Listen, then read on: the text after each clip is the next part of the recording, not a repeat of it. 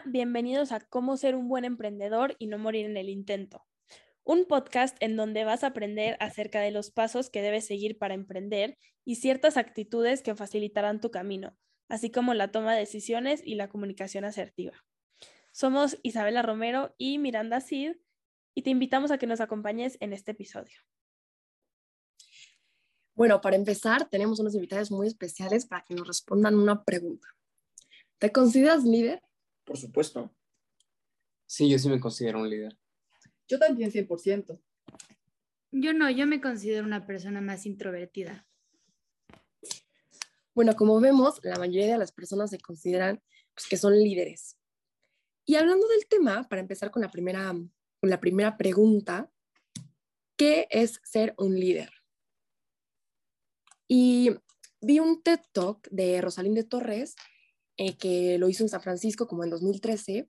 Y ella dijo, los grandes líderes del siglo XXI son mujeres y hombres que se están preparando no para la previsibilidad cómoda del ayer, sino para las realidades del hoy y todas esas posibilidades desconocidas del mañana.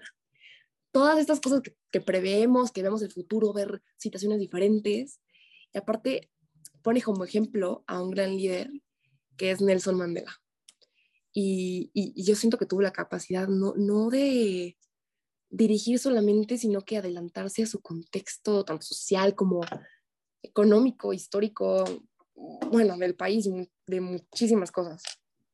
Estoy totalmente de acuerdo contigo. Creo que Nelson Mandela, eh, bueno, cuando pienso en la palabra líder, se me viene a la cabeza Nelson Mandela.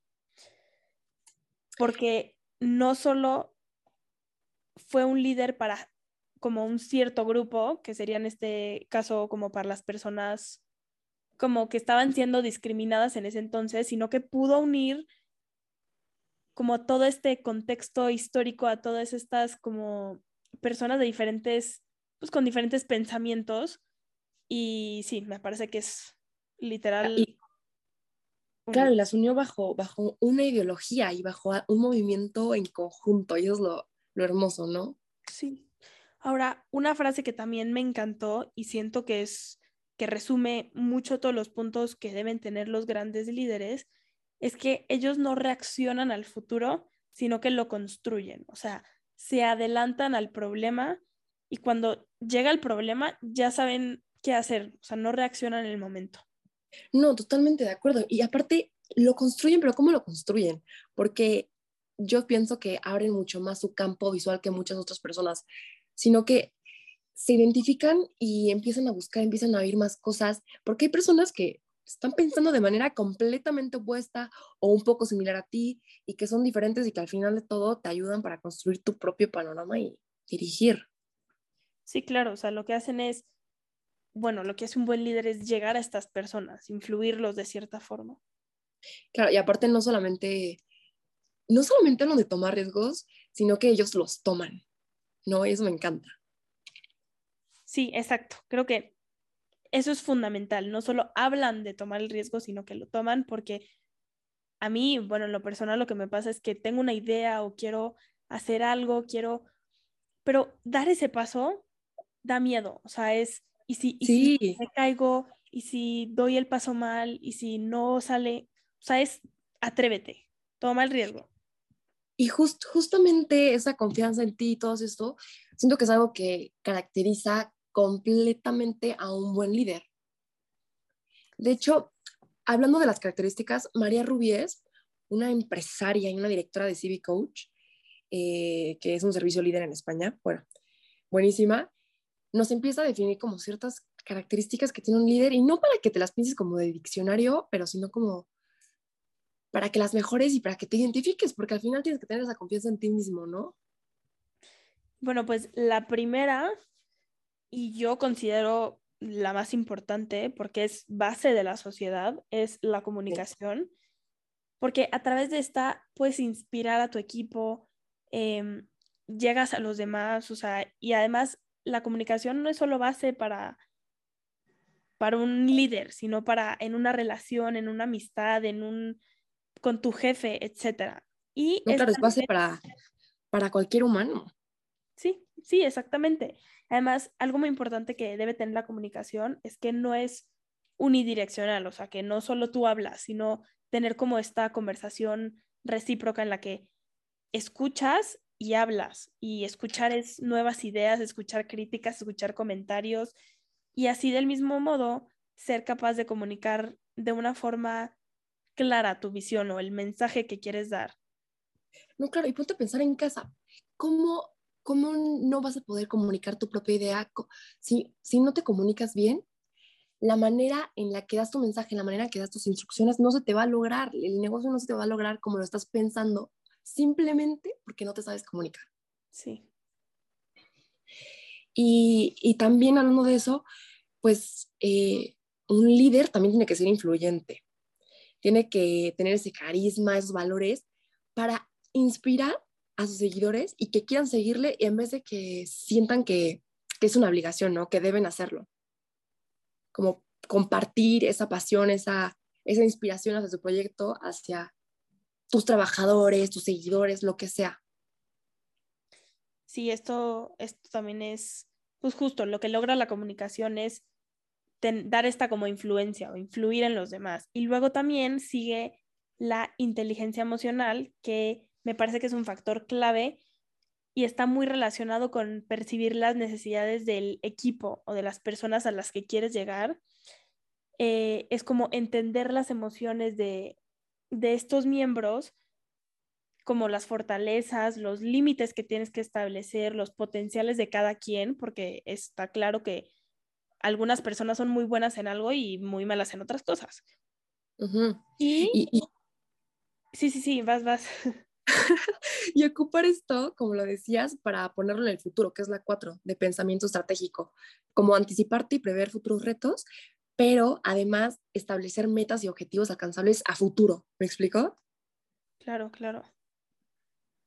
Y además, en este, bueno, lo que decías del pensamiento estratégico, también es muy importante em, como esta tarea que consiste en satisfacer como la demanda actual pero asegurándose de, establecer como unas metas y unos objetivos que sean alcanzables.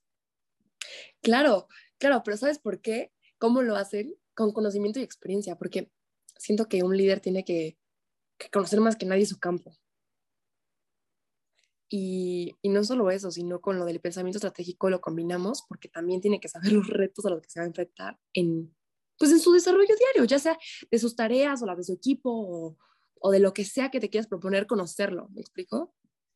Claro, y esto también está ligado a lo que hace rato hablábamos, que es que cuando tiene conocimiento, experiencia, debe saber cómo avanzarse a los obstáculos, o sea, poder de cierta forma eh, anticiparse hacia ese problema y aportar las soluciones cuando sea necesario y como de, de cierta forma también guiar al equipo para, pues, para llegar a, a una solución.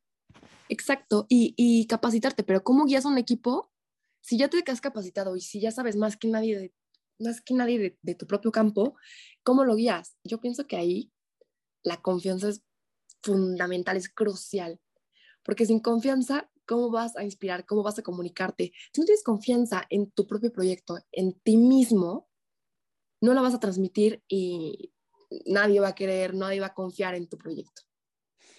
Claro, y esto también es, bueno, para producir confianza en las personas tienes que actuar con ética, con respeto, ser una persona íntegra. Claro. Y, y pues sí, esto es clave y necesario para crear un ambiente productivo en, en el entorno en que sea. Puede ser laboral, puede ser familiar, puede... Y también esto nos guía a el compromiso y la pasión, porque un líder eficaz debe saber transmitir el compromiso que tiene con el proyecto, con la, ya sea una organización, lo que sea, siendo ejemplo pues para, para las personas del equipo con el que está trabajando. Y así pues puede inspirar, como contagiar este entusiasmo, la pasión y hacer que el equipo sienta lo mismo. Y claro, ¿sabes por qué? Porque lo primero, lo fundamental es apasionarte por tu por tu producto, por tu bebé, por tu negocio. No, sin pasión no hay nada. Exacto. Y ahora, bueno, ya ahora que hablamos un poco de las aptitudes o características que consideramos que debe tener un líder, ahora viene la pregunta que nos hemos hecho por mucho tiempo y es, ¿consideras que alguien introvertido puede ser un líder? ¿Sí o no? Mira, eh, justamente cuando hicimos las encuestas, es que alguien pensó que no, no se consideraba líder solamente porque era introvertido. Y eso, la verdad, bueno, estuvo cañón porque siento que es un debate que ha llevado muchísimo, muchísimo tiempo y muchísima confusión. Allá en casa, ¿qué piensan? Déjenos saber en, los comentarios, pero bueno, hay muchos tipos de liderazgo y eso nos lo pusimos a investigar, Isa y yo. Y si les digo los nombres, son un montón autoritativo, participativo, el que delega el visionario, bla, bla, bla. Pero yo pienso que un líder introvertido, claro que se puede, y es al que, que se enfoca en escuchar, en observar, en analizar. Es un líder, una persona introvertida puede ser un gran líder, en verdad. Y un ejemplo de esto, pues por ejemplo, Bill Gates. Claro, un súper, un ejemplazo. O sea, literalmente de estás viendo a Bill Gates, o sea, detrás de tu compu está un líder extrovertido que llegó a ser un claro. negociazazo y del que gracias a él ahora no solo la educación, sino que muchas personas pues tienen trabajo y usan estas herramientas como soporte para, pues, para el día a día. Y las usa para, para mantenerse competitivo en, en un mercado que hoy en día está saturado. Sí. ¿no? La, la, tecnología y todo eso está súper saturado y aunque sea una persona un poco más introvertida, eso nunca va a ser un obstáculo, jamás, para que puedas lograr ser un buen líder. Si sigues las instrucciones, lo puedes lograr. y después de dar este ejemplazo que dio, que dio Miranda, eh, nos vamos a dejar un poco con la intriga de, de qué sigue Espero, esperemos que les haya gustado mucho este podcast.